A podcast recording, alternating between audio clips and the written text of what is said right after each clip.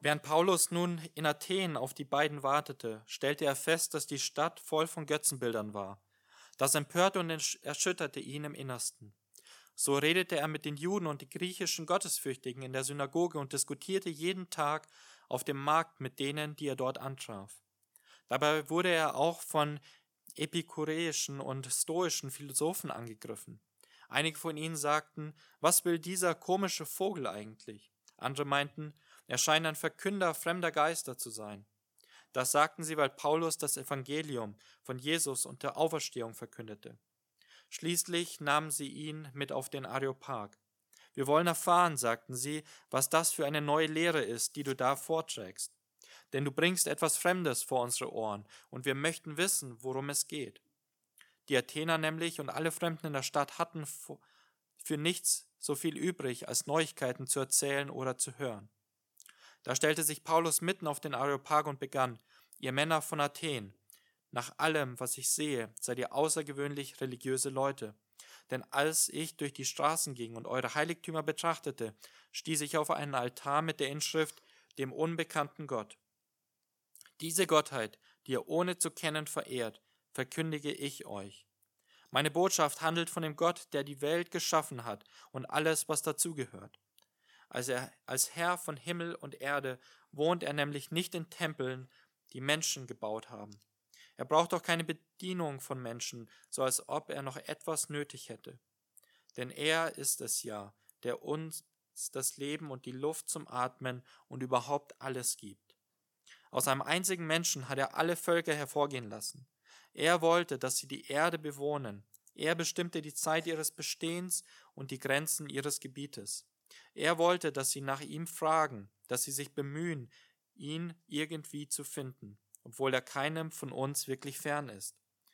Denn durch ihn leben wir, bestehen wir und sind wir.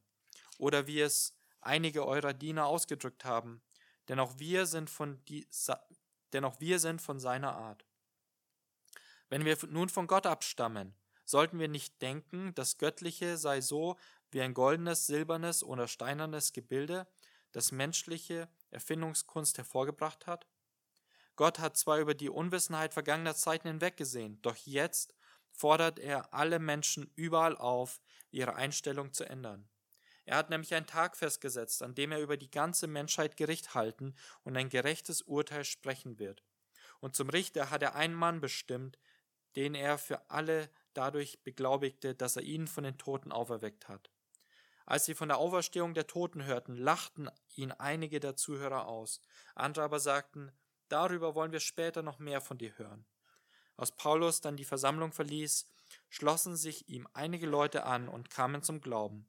Unter ihnen war Dionysos, ein Mitglied des Gerichts auf dem Areopag, auch eine Frau namens Damaris und noch einige andere. Soweit Gottes Wort. Wir hören auf die Predigt. Vielen Dank, Sven. Ich bin mit 18 Jahren zum Glauben gekommen. Und das heißt, ähm, die Menschen, die mich vorher kannten, die kannten mich als ein anderer Robin, als die Leute, die mich dann mit 18 kennengelernt hab, haben. Und es war für manche auch ein, ein ziemlicher Schock, dass ich so eine Wandlung hingelegt habe.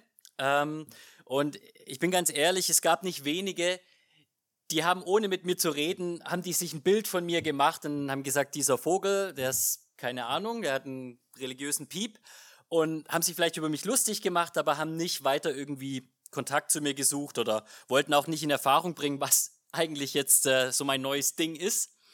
Es gab aber einen Bekannten, ich würde einfach sagen, das ist ein ordentlicher Kerl. Das ist nicht einer, der einfach gleich mitlästert. Sein Name war Michi. Und Michi, der hat gesagt, na, er will sich ein eigenes Bild machen von dem, was aus Robin geworden ist. Und so hat Michi mich eingeladen und äh, wir haben die Zeit miteinander verbracht, haben geschnackt und dann hat er gesagt, so jetzt Robin, erzähl mal, was ist eigentlich passiert? Und ich habe es kurz und schmerzlos gemacht. Ich habe gesagt, ich bin Christ geworden. Michi hat darauf geantwortet, Robin, das klingt so, als ob das was Exklusives wäre. Du bist Christ geworden. Woher willst du wissen, dass ich nicht auch Christ bin oder wir alle Christen sind? weil, wenn ich ehrlich bin, das, was man christliche Werte nennt, das vertrete ich ja eigentlich auch. Also für ihn war Christsein so eine Art Wertegemeinschaft. Und wenn ich sag, ich war vorher kein Christ und jetzt bin ich das geworden, dann klingt es für ihn so exklusiv. Und ähm, ich habe ihm dann gesagt, Michi, aber ein Christ ist nicht jemand, der christliche Werte vertritt. Klar, Christen haben Werte, aber es geht viel weniger darum, ähm, was man für eine Ethik hat, als, als vielmehr, was die Grundlage dieser neuen Ethik ist. Und das ist, ist ein besonderer Glauben. Und dann fragt er, was ist denn dieser Glauben, was denn deiner Meinung nach einen Christen ausmacht? Und ich sage ganz simpel, Christ leitet sich von Christus ab. Ich glaube daran, dass Gott die Welt geschaffen hat, dass diese Welt gefallen ist und dass Christus, sein Sohn, gekommen ist als Erlöser dieser Welt. Michi, glaubst du das? Seine Antwort, nein, das ist natürlich völliger Humbug, sowas glaube ich nicht. Und ich habe gesagt, dann bist du auch kein Christ. Viele Menschen heute wissen nicht mehr, was ein Christ ist, wer Christus ist, was der christliche Glauben eigentlich in seiner Essenz alles beinhaltet, was es ausmacht, Christ zu sein. Der großartige Theologe Don Carson hat gesagt, wenn wir zurückblicken in die vergangenen Jahrhunderte, dann war es so, dass die Atheisten in der westlichen Welt quasi christliche Atheisten waren. Die waren vertraut mit dem, was man so glaubt, was die Bibel lehrt, und der Gott, an dem sie nicht geglaubt haben, bewusst, das war der Gott der Bibel. Heute können wir froh sein, wenn wir überhaupt noch einen Theologen finden, der weiß, worum es in der Essenz geht. Ich erinnere mich zurück ans Jahr der Reformation. Wie viele Theologen haben sich dahingestellt und wussten nicht einmal mehr, was die Werte waren, für die Martin Luther eingetreten ist in der Reformation? Ja, er hat versucht, irgendwie die Welt zu revolutionieren und sonst was. Nein, er ist zurück zur Schrift gegangen und dem Christus, den die Schrift bezeugt. Die Menschen haben keine Ahnung mehr davon.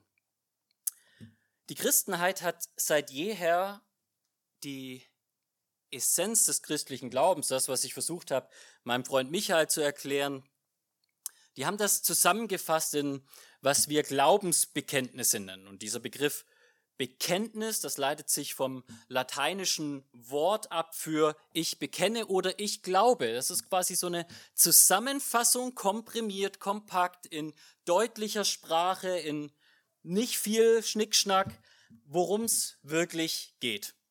Und Sven hat schon angekündigt, dass wir heute eine neue Predigtserie starten durch das sogenannte apostolische Glaubensbekenntnis.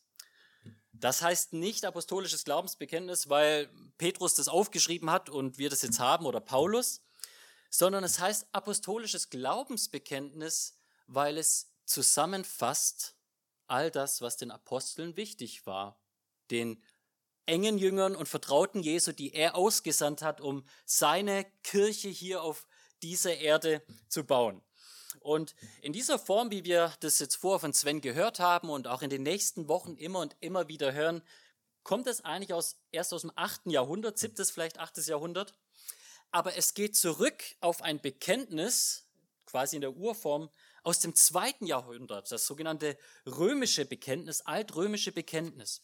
Und das heißt, was wir in den nächsten Wochen anschauen, dieses Glaubensbekenntnis, in der Essenz ist es die Zusammenfassung des Christentums, wie es die Jünger unmittelbar nach Christus und seinen Aposteln geglaubt, vertreten und verkündigt haben. Und heute wollen wir uns den ersten Satz aus dem Ganzen anschauen. Ich glaube an Gott, den Vater, den Allmächtigen, den Schöpfer des Himmels und der Erde. Das ist so die Botschaft, die wir uns heute anschauen wollen. Und das ist die, man könnte sagen, die, die, die grundlegende Botschaft, aus der sich alles andere speist. Wenn das, was heute hier steht, was wir heute betrachten, wenn das nicht da wäre, dann gäbe es auch alles andere nicht. Wir glauben an Gott, den Vater, den Allmächtigen, den Schöpfer des Himmels und der Erde. Und wenn wir diesen Satz uns anschauen, dann sind das im Prinzip drei Elemente und die möchte ich mit euch jetzt einmal durchgehen. Erstens, dass Gott der Schöpfer ist. Zweitens, dass Gott ein Vater ist. Und drittens, dass Gott allmächtig ist. Und bevor wir in unseren ersten Punkt einsteigen, möchte ich noch beten. Großer, allmächtiger Gott, Schöpfer des Himmels und der Erde, ich möchte dich preisen, dass wir heute vor dich kommen dürfen und dass wir in dein Wort schauen dürfen und schauen dürfen, wo sich all diese Botschaften dort zeigen, die deine Gemeinde seit jeher im apostolischen Glaubensbekenntnis oder in den Bekenntnissen bezeugt. Und Herr, ich möchte dich bitten, dass diese Grundlagen des christlichen Glaubens, diese Basics, in jedes Herz hier tief eindringen. Egal, ob es jemand ist, der zum ersten Mal da ist und keinen Plan hat von dir, oder ob es jemand ist, der schon sein Leben lang in die Gemeinde geht und mit dir wandelt. Ich möchte dich bitten, dass die grundlegenden Wahrheiten uns ganz neu treffen, dass du sie uns neu vor Augen malst und dass sie unser Leben bereichern und verändern. Herr, sprech du durch mich, gebrauche mich als dein Werkzeug und Herr, öffne unsere Herzen, unseren Herzensgrund, nimm all das, was uns von dir ablenkt und schenk uns Aufmerksamkeit. Herr, wir wollen dir zuhören. Lehre uns aus deinem Wort. Amen. Lass uns mal in den ersten Punkt einsteigen. Ich glaube an Gott, den Schöpfer. Wenn wir in den allerersten Vers der Bibel schauen, ganz am Anfang, 1. Mose 1, Vers 1, dann lesen wir da folgende Worte. Im Anfang schuf Gott den Himmel und die Erde. Ich glaube, dass sich in diesem Satz, den wir schon millionenfach wahrscheinlich gehört haben, eine Wahrheit drin verbirgt, über die wir wahrscheinlich kaum nachgedacht haben und die auch immer wieder in Gesprächen mit Nichtgläubigen irgendwie unter den Tisch fällt. Was ist die Wahrheit? Die Wahrheit ist, dass der Bibeltext, dass die Bibel im Allgemeinen vom ersten Vers einfach davon ausgeht, dass Gott ist. Punkt. Dass er vor allem war und dass er alles gemacht hat. Die Bibel kommt nicht auf den Punkt, ihren Lesern erstmal zu sagen, fünf gute Gründe, warum du glauben solltest, dass möglicherweise ein Gott bestehen könnte. Sondern was die Bibel macht, ist einfach am Anfang, bevor alles war, da war Gott, Punkt. Die Bibel argumentiert nicht für Gottes Existenz. Sie postuliert Gottes Existenz. Und in Gesprächen, so auch mit Ungläubigen und so weiter, komme ich immer und immer wieder zu dem Punkt, dass Menschen mir sagen, ich soll ihnen quasi gute Argumente geben, warum sie an einen Gott glauben sollten. Na, der Mensch fängt an mit, gib mir Gründe. Die Bibel interessiert es gar nicht, was der Mensch will. Die Bibel postuliert einfach, sagt im Anfang war Gott und er hat alles geschaffen. Himmel und Erde. Aber wenn wir jetzt in die Bibel weiter eintauchen und durchblättern, dann stellen wir fest, dass dieser Satz, dass Gott im Anfang war und dass er alles gemacht hat, Himmel und Erde und so weiter, dass das implizit ein makelloses Argument für Gott bietet, dem kein Mensch entgehen kann und das jedem Menschen im wahrsten Sinne des Wortes vor Augen steht. Psalm 19, Vers 2 spricht, die Himmel erzählen von der Herrlichkeit Gottes und die Himmelsgewölbe bezeugen des Schöpfers Hand. Die Bibel sagt, schau raus, schau dir den Himmel an, schau dir das alles an. Was willst du mehr sehen, als dass da ein wunderschöner Künstler ist, der alles gemacht hat? Was brauchst du mehr an Argumenten? Du siehst doch einfach alles, wenn du einmal rausschaust in den Himmel. Das zeugt von Gottes Herrlichkeit. Wenn wir jetzt ein bisschen weiter blättern, dann malt Paulus diese Aussage noch weiter aus. In Römer 1 spricht der Apostel Paulus, denn was von Gott erkennbar ist, ist unter den Menschen bekannt. Gott hat es ihnen ja vor Augen gestellt. Seine unsichtbare Wirklichkeit, seine ewige Macht und göttliche Majestät sind nämlich seit Erschaffung der Welt in seinen Werken zu erkennen. Die Menschen haben also keine Entschuldigung. Trotz allem, was sie von Gott wussten, ehrten sie ihn nicht als Gott und brachten ihm auch keinen Dank dar. Stattdessen verloren sie sich und ihre Gedanken in Nichtigkeiten und in ihrem uneinsichtigen Herzen wurde es finster. Also unabhängig jetzt von dem, was du glaubst, die Bibel sagt, am Anfang ist Gott, die Himmel bezeugen, dass Gott herrlich ist und dass er alles gemacht hat. Und Paulus fügt noch hinzu, das ist so eindeutig, das ist so unmissverständlich klar, dass die Menschen keine Ausrede haben. Es ist ihnen geoffenbart, weil Gott es ihnen geoffenbart hat. Wenn also jemand nicht glaubt an Gott, sagt die Bibel, dann ist es nicht, weil ihm irgendwie die Bildung fehlt oder weil er vielleicht nicht den IQ hat oder weil Gott so undeutlich ist in seiner Offenbarung. Sondern was Paulus hier sagt, wenn jemand nicht glaubt, dann liegt es daran, dass sein Herz uneinsichtig ist und finster. Ähnlich heißt es in den Psalmen. Dummköpfe denken, Psalm 14, Vers 1. Dummköpfe denken oder sagen in ihrem Herzen, es gibt keinen Gott. Sie richten Unheil an, ihr Tun ist abscheuliches Unrecht. Keinen gibt es, der Gutes tut. Also es ist unmissverständlich klar, sagt die Bibel, dass Gott ist. Und wenn jemand nicht glaubt, dass Gott ist, dann weil er ein Dummkopf mit einem finsteren Herzen ist. Das ist eine harte Botschaft, was die Bibel uns hier mitgibt. Wir können also sagen, das Problem des Unglaubens oder was Ungläubige haben, ist nicht ein intellektuelles, rationales, kognitives Problem. Irgendwas da oben klappt es noch nicht, sondern es ist ein Herzensproblem. Es ist hier ein moralisches Problem, was geschrieben steht. Die Bibel sagt uns, Jesus selbst aus dem Mund unseres Herrn, wer Gott sucht, der wird ihn auch finden. Das ist eine Verheißung. Und wir könnten sagen, wer in Anführungsstrichen genau genug hinschaut, der wird ihn sehen. Jetzt weiß ich, ne, so wie ich das so als frommer Christ postuliere, das überzeugt natürlich keinen Atheisten. Der Atheist schaut mich jetzt an und sagt, ja, ja, du frommer Schnösel, aber die Wissenschaft kommt doch zu ganz anderen Schlussfolgerungen als du. Ne, wir kommen doch komfortabel mit unserem materialistischen Weltbild ohne einen Schöpfer aus. Ne? Wir leben jetzt im 21. Jahrhundert, technologisch, was wir alles für Errungenschaften haben. Ein moderner, aufgeklärter Mensch kann doch nicht mehr so töricht sein, dass er noch an sowas glaubt wie einen Schöpfer. Schon mal gehört, so jemand, der so redet?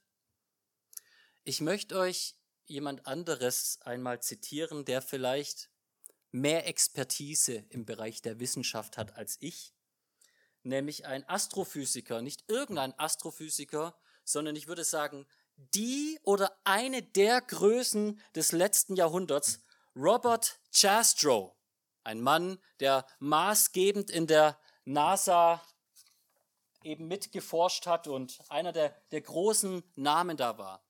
Und ich möchte euch mal vorlesen, was Robert Chestrow und meines Erachtens, soweit ich das nachvollziehen kann, ist er nie Christ gewesen und hat sich auch nicht bekehrt. Aber ich möchte euch mal vorlesen, was er sagt. Astronomen haben sich in eine Sackgasse manövriert, weil sie mit ihren eigenen Methoden bewiesen haben, dass die Welt abrupt ihren Anfang genommen hat. Das Universum ist nicht unendlich nämlich in einem Akt der Schöpfung, zu welchem man die Spuren zurückführen kann von jedem Stern und jedem Planeten und von allem, was lebt im Kosmos und auf Erden. Und sie haben herausgefunden, dass alles das Produkt einer Kraft ist, bei der keine Hoffnung besteht, sie jemals ergründen zu können. Jemand mag nun sagen, dass sie deshalb sicherlich mehr dazu geneigt seien, religiöse Weltanschauungen über den Anfang zu vertreten aber ihr materialistisches Denken hat sich so tief eingebrannt. Und ich verstehe mich ebenfalls als jemand, der von diesem Gefühl betroffen ist, dass die generelle Reaktion lautet, einfach nicht weiter über die Implikationen dieser Erkenntnisse nachzudenken. Also was dieser Herr sagt, wahrscheinlich beginnend vor allen Dingen mit Einstein, mit der Erkenntnis, dass das Universum nicht unendlich ist, sondern einen Anfang hat. Und dass dieser Anfang anders sein muss, beziehungsweise sich nicht erklären lässt mit den Gesetzmäßigkeiten, die hier, mit den Naturgesetzen, die die, die Schöpfung nach ihrem Ursprung quasi erklären. Die Tatsache, dass das nicht erklärbar ist für Wissenschaftler, nicht erforschbar, in Anführungsstrichen, die wissenschaftliche Welt sagt, was vor dem Urknall war, wie aus dem Nichts alles werden konnte. Die Antwort ist, das ist ein so großes Problem im Bereich der Astrophysik, dass man eigentlich kein Argument dagegen hat, aber viele glauben es trotzdem nicht. Warum? Weil sie nicht darüber nachdenken wollen. Sie haben Angst vor den Schlussfolgerungen, die sie ziehen müssten. So, und dieser Robert Chestrow ist jetzt nur ein Astronom und das ist jetzt nur ein Teil der Wissenschaft. Es gibt ja noch viel mehr Felder, über die man nachdenken könnte.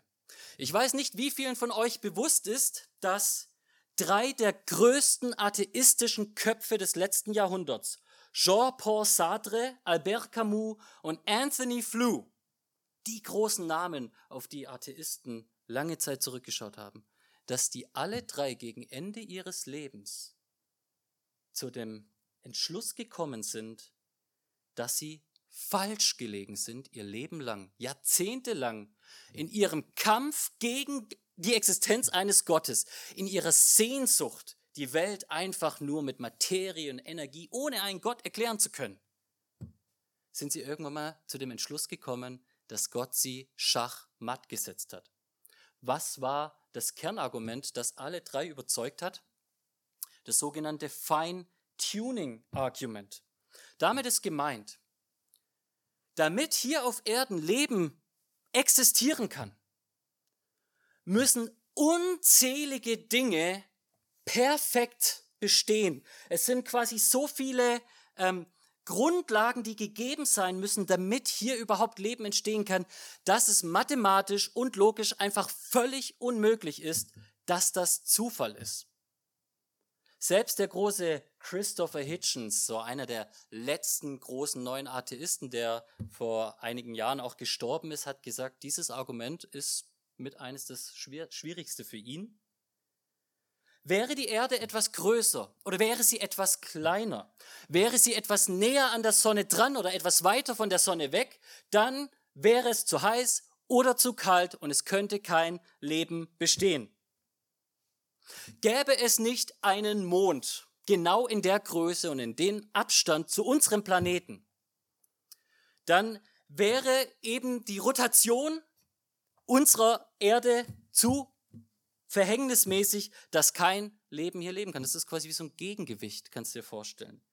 Wenn es nicht diese riesigen Planeten in unserem Sonnensystem gäbe, wie zum Beispiel den Saturn, riesengroß, größer als die Erde und so weit weg, dass mit aller Wahrscheinlichkeit niemals ein Mensch dorthin kommen wird, dann würden unzählige Meteoriten, so große Meteoriten und so heiße Feuerbälle vom Himmel, die Erde verheeren und Leben unmöglich machen, wie das, was damals in Sodom und Gomorra passiert ist oder 910 in Sibirien. Diese Riesenplaneten sind wie Magneten, die diese tödlichen Steine aus dem Weltall von unserem Planeten abhalten. So, und was ich euch jetzt gesagt habe, diese Beispiele, ist nur die Spitze des Eisberges dieses Argumentes. Es gibt noch Millionen mehr von Dingen, die perfekt bestehen müssen, damit du heute hier sitzen kannst und atmen kannst. Und auch wenn manche meinen, sie können dem Argument widerstehen, ich sage nur so viel. Jean-Paul Sartre, Albert Camus und Anthony Flew Menschen, die aller Wahrscheinlichkeit einen deutlich höheren IQ haben als, hatten als du hast und wahrscheinlich deutlich mehr sich Gedanken gemacht haben über diese Themen, die haben gesagt, es ist unausweichlich. Was die Bibel hier sagt, belegt von der Wissenschaft, ist, dass am Anfang Gott war. Und er hat alles gemacht. Und alles, was ist, das zeugt von ihm. Das ist die erste Wahrheit, die wir hier nicht nur aus dem Wort Gottes sehen, sondern eben auch zusammengefasst im apostolischen Glaubensbekenntnis. Aber es ist nichts ausschließlich Christliches daran zu glauben, dass Gott ist und dass er alles gemacht hat. Der Jude und der Muslim, Muslime und viele andere könnten wir jetzt auf die Schulter klopfen und sagen, yep, so sehe ich das auch. Selbst Griechen, ja, die ja auch ein, ganze, ein, ein ganzes Pantheon von Göttern und sonst was geglaubt haben, würden sagen, das glaube ich auch. Das heißt, äh, das allein ist noch nicht in Anführungsstrichen rein christlich, aber ohne das gibt es auch alles andere nicht.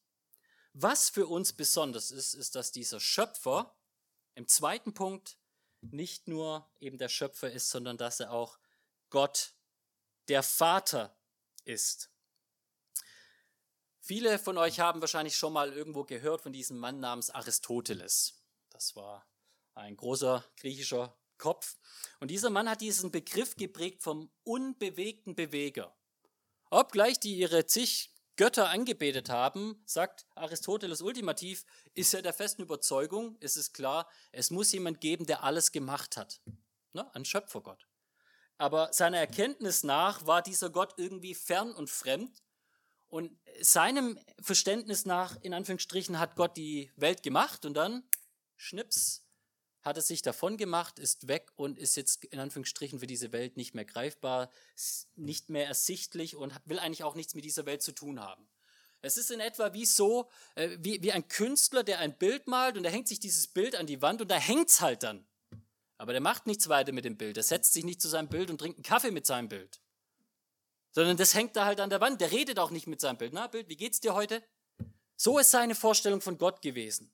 Wir sind halt einfach ein Kunstwerk, er ist der Künstler und das war's. Es gibt keine Beziehung. Aber der Begriff von Gott, dem Vater, macht unmissverständlich deutlich, dass im Herzen des christlichen Glaubens der Glaube ist, dass dieser allmächtige Schöpfer, der, der dich gemacht hat, ein Gott der Beziehung ist, und es heißt hier ein Vater. Jetzt müssen wir hier darauf aufpassen, wenn hier Vater steht, dann ist es nicht einfach nur irgendwie ein allgemeiner Begriff. Ich gehe nicht zu irgendjemandem von euch hin und nenne ihn Vater. Wir alle wissen, ein Vater ist jemand, mit dem ich in einer Beziehung stehe, aber das ist eine ganz konkrete Person. Na, wir würden biologisch sagen, das ist mein Erzeuger. Vielleicht würde man sagen, ne, wenn man studiert oder so, ich habe einen Doktorvater, vielleicht kann man auch ein großes Vorbild zu nennen, aber es ist eine konkrete Person, es ist eine ganz klare, konkrete Beziehung. Die Katholiken würden zu ihrem Priester sagen, Pater, Vater. Also man sagt es nicht zu irgendjemand. Die Begrifflichkeit Vater macht schon deutlich. Mit Gott geht es um eine Beziehung und es geht um eine ganz konkrete Beziehung. Die ist benannt, der Rahmen in Anführungsstrichen ist abgesteckt. Aber wenn es hier heißt Vater, da geht es in allererster Linie noch gar nicht mal um dich und deine Beziehung zu Gott, sondern der zweite Satz aus dem apostolischen Glaubensbekenntnis sagt uns, um wen es eigentlich wirklich geht.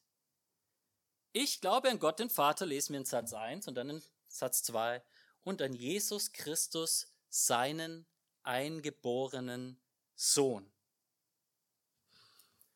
Was das apostolische Glaubensbekenntnis hier in allererster Linie benennt, ist das Vater, der Vater, der ewig ist, und sein Sohn, der ewig ist, in einer Beziehung leben.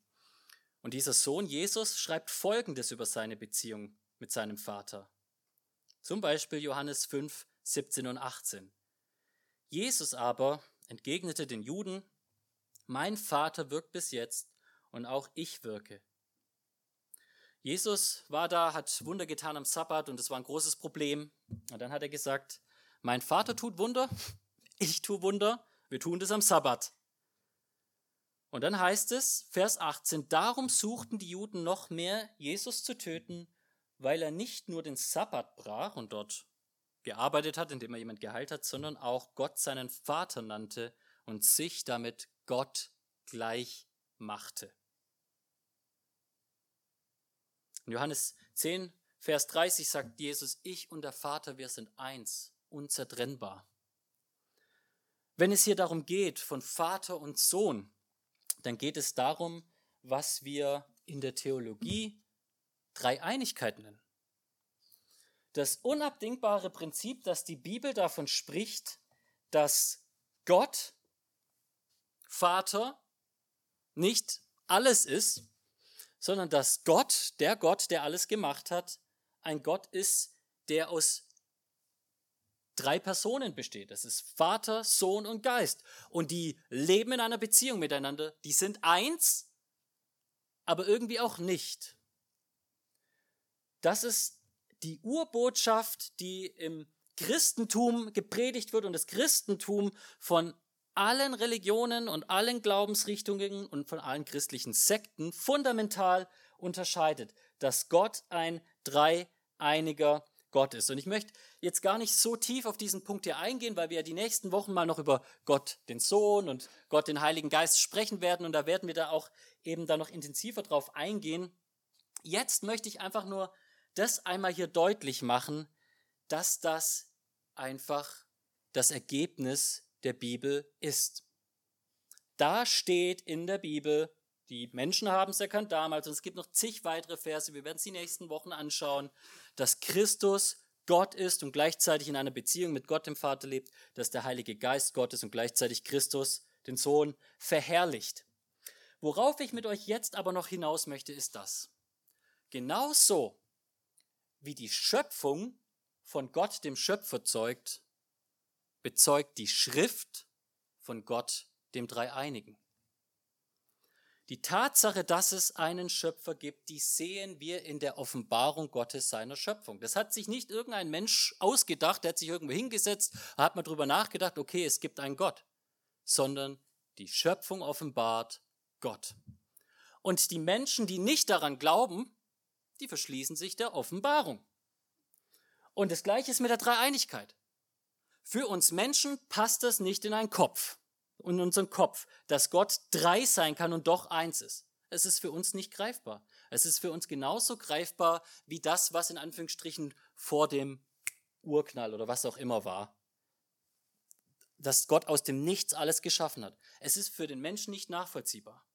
Aber das ist das Ergebnis seiner Forschungen, wenn er die Schöpfung betrachtet. Und das Gleiche ist wenn wir in die Schrift schauen, dann ist das Ergebnis klar, es ist ein dreieiniger Gott. Und wenn wir diese Botschaft ablehnen, und es gibt unzählige Menschen, die das tun, dann tun sie in Anführungsstrichen genau das Gleiche wie die atheistischen Wissenschaftler und Philosophen, die das Zeugnis der Schöpfung ablehnen. Soweit.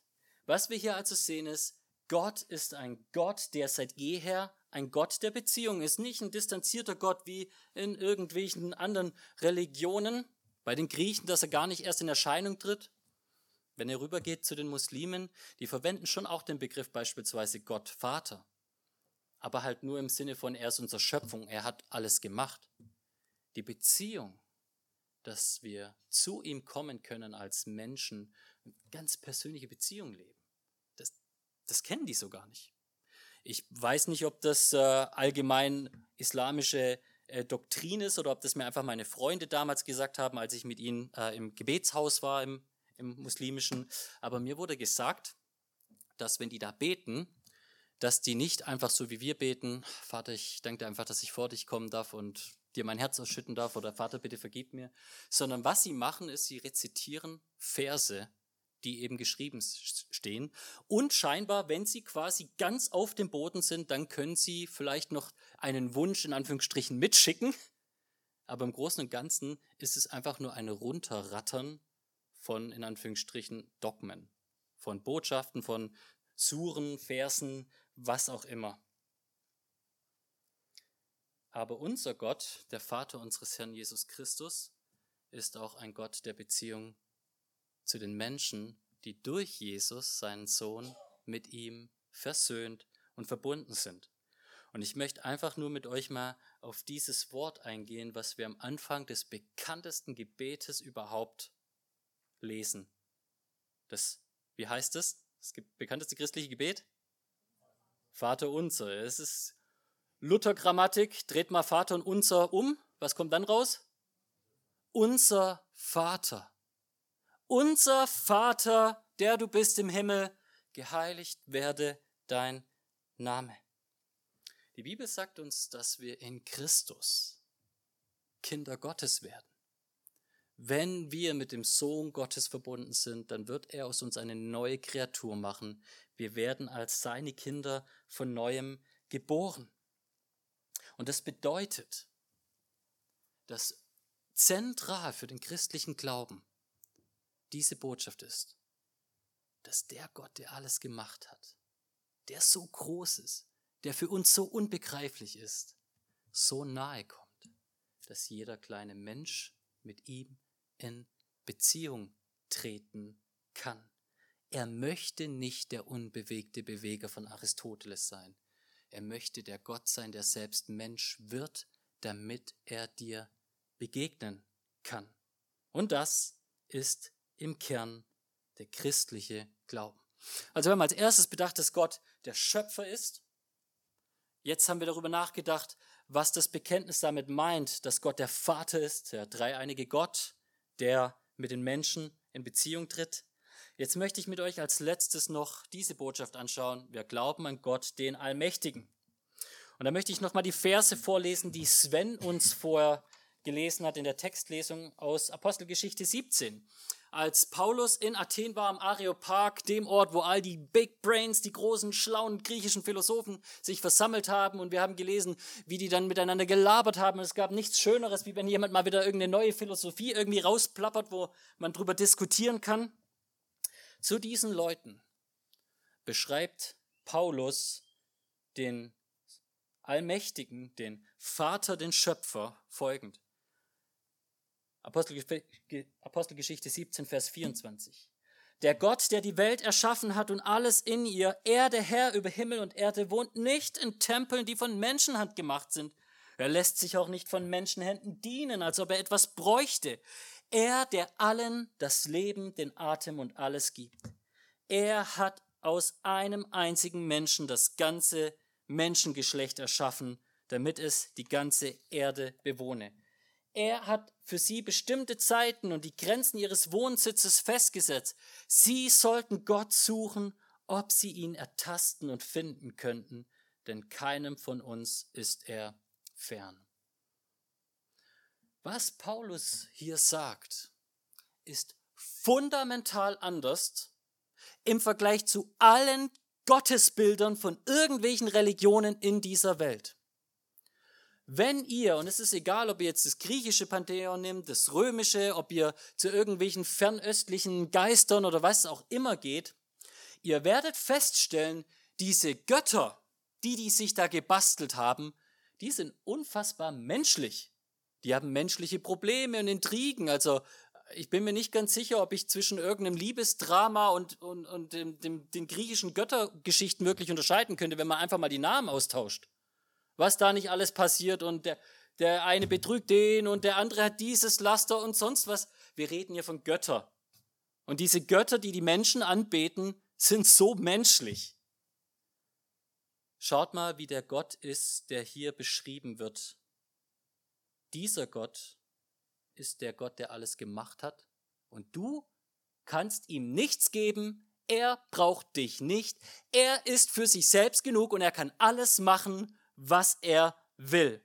Er lässt sich nicht, heißt es hier, von Menschenhänden bedienen. Im Gegenteil. Er ist derjenige, der all das austeilt, was du brauchst. Und alles, was er will, ist, dass die Menschen ihn suchen, heißt es hier, und schauen, ob sie ihn denn finden könnten, ertasten könnten. Der Gott, den uns sein Wort offenbart, ist der allmächtige, völlig selbstgenügsame, souveräne König aller Könige, der macht, was er will, wann er will, wie er will. Er macht einfach, er sagt und es geschieht. Er sagt und es ist nicht mehr da. Da ist niemand und nichts auf dieser Erde, was ihm das Wasser reichen könnte oder was irgendwie in Anführungsstrichen ihn in seine Grenzen weisen könnten. Nein, er ist Gott und er ist über allem. Ich möchte mit euch einmal die Worte bedenken, die der große König Nebukadnezar gesagt hat. Einer der größten Menschen, die jemals existiert haben, mächtigsten Menschen hier auf diesem Planeten. Und Nebukadnezar, er war der König von Babylon, der Großkönig Nebukadnezar.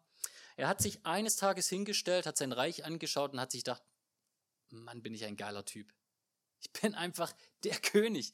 Ich bin der Coolste, ich bin der Größte, niemand kann mir das Wasser reichen. So hat er sich hingestellt. Er hat sich selbst gerühmt, er hat sich selbst verherrlicht. Und die Antwort, die wir dann lesen, ist das. Gott macht ihm deutlich, Junge, du bist gar nichts. Und um dir das zu zeigen, dass du gar nichts bist, großer König, werde ich dich aus deinem Palast schicken. Ich werde dich verrückt machen, wahnsinnig, loco. Und du wirst rausgehen und du wirst dich zu den Eseln und den Ziegen und den Kühen gesellen und dann wirst du Gras mampfen, wie ein Wiederkäuer. Und das wirst du jetzt mal eine Zeit lang machen. Und schaut mal, was Nebukadnezar schreibt, als er in den Himmel hinaufgeschaut hat und erkannt hat, wer er als Geschöpf ist und wer der Schöpfer ist. Daniel 4, 31 und 32. Als die Zeit verstrichen war, erhob ich Nebukadnezar meine Augen zum Himmel und mein Verstand kehrte zurück. Da pries ich den Höchsten, ich lobte und verherrlichte den, der ewig lebt. Ja, seine Herrschaft ist eine ewige Herrschaft, sein Reich überdauert alle Generationen. Alle Bewohner der Erde gelten vor ihm wie nichts. Er macht mit dem Herr des Himmels und mit den Bewohnern der Erde, was er will. Es gibt niemand, der seiner Hand wehren und zu ihm sagen dürfte, was tust du da? Oder Psalm 135, Vers 6 fasst es ganz kurz zusammen. Alles, was der Herr tut, äh, alles, was der Herr mag, alles, was ihm gefällt, das vollbringt er im Himmel und auf der Erde und in den Meeren und in all den Tiefen. Egal wo, egal wann, Gott kann tun, was er will und niemand kann ihm wehren. Ihr Lieben, wir glauben an einen Gott, der alles gemacht hat. Wir glauben an einen Gott, der in dem, was er gemacht hat, dass er da präsent ist, nahbar, erfahrbar, aber wir glauben auch, dass er in allem immer das Zepter in der Hand hat, das Ruder in der Hand hat und tun und lassen kann, was er will. Aber nicht nur, dass er tun und lassen kann, was er will, das klingt nämlich für uns auch furchteinflößend. Er ist auch derjenige, der alles zum Guten wenden kann, denen, die sich zu ihm wenden. Wir hatten es doch von unser Vater im Himmel. Ich weiß nicht, wie du dich fühlst. Ich hoffe, dass du als Mensch erkennst und bekennst, dass du begrenzt bist. Wenn du einer von diesen Menschen bist, der meint, er braucht keinen Gott, du bist so ein armer Tropf, es tut mir so unendlich leid für dich, weil es kann die Krise kommen und du hast keine Chance mehr, du wirst dir nicht entkommen können. Ist egal, ob eine Krankheit kommt, das ist egal, ob es eine Wirtschaftskrise ist. Es gibt so viele Dinge in dieser Welt, über die wir nicht verfügen können. Und wenn du aber glaubst, du bist dein eigener Gott, dann bist du armselig. Aber wenn du an diesen großen Gott glaubst, der alles kann, dann hast du da auch eine Hoffnung, dass er all die Dinge verändern kann, wo du machtlos einfach dastehst. Schaut mal, was die Verheißung in Hesekiel 36 ist und das, ich möchte damit abschließen. Hesekiel 36, was Gott verheißt in seiner Liebesbeziehung zu seinem Volk, uns, die wir so oft gefehlt und versagt haben, seinen Willen zu tun, ja manchmal sogar das zu tun, was wir selber wollen, weil wir einfach nicht souverän sind. Er sagt, ich gieße reines Wasser über euch und dann werdet ihr rein sein. Ich reinige euch von aller Unreinheit und von all euren Götzen. Ich gebe euch ein neues Herz und einen neuen Geist gebe ich in euer Inneres. Ich beseitige das Herz von Stein und schenke euch ein fleischernes Herz. Ich gebe meinen Geist in euer Inneres und bewirke, dass ihr mein Gesetz befolgt und auf meine Rechtsentscheide achtet und sie erfüllt. Wenn du als Christ festgestellt hast, dass du tausendfach versagst, welchen Zuspruch machte hier Hesekiel? Dass du es jetzt einfach, wenn du es nochmal versuchst, dann selber schaffst? Oder dass, wie in Anführungsstrichen, andere Konfessionen es lehren, äh, Gott dir quasi die Mittel gibt, aber du musst die schon auch richtig gebrauchen? Nein, die Verheißung hier ist das. Wenn du siehst, dass du tausendfach gescheitert bist, und dass dir die Kraft fehlt, dass dir die Fähigkeit fehlt, dass du es nicht kannst, er ist derjenige, der dir verheißt, dass er in dir das vollbringen kann und will und wird, wozu du unfähig bist. Und ja, hier auf Erden ist es manchmal ein Hin und Her. Und manchmal erhört Gott auch nicht sofort, aber ultimativ wirst du sehen, dass er mit dir an sein Ziel kommt. In Ewigkeit. Er ist mächtig, er ist souverän und er holt seine Kinder zu sich und er reinigt sie und du wirst in Ewigkeit in seiner Herrlichkeit erstrahlen. Und das, ihr Lieben, ist der Gott, an den wir Christen glauben. Amen.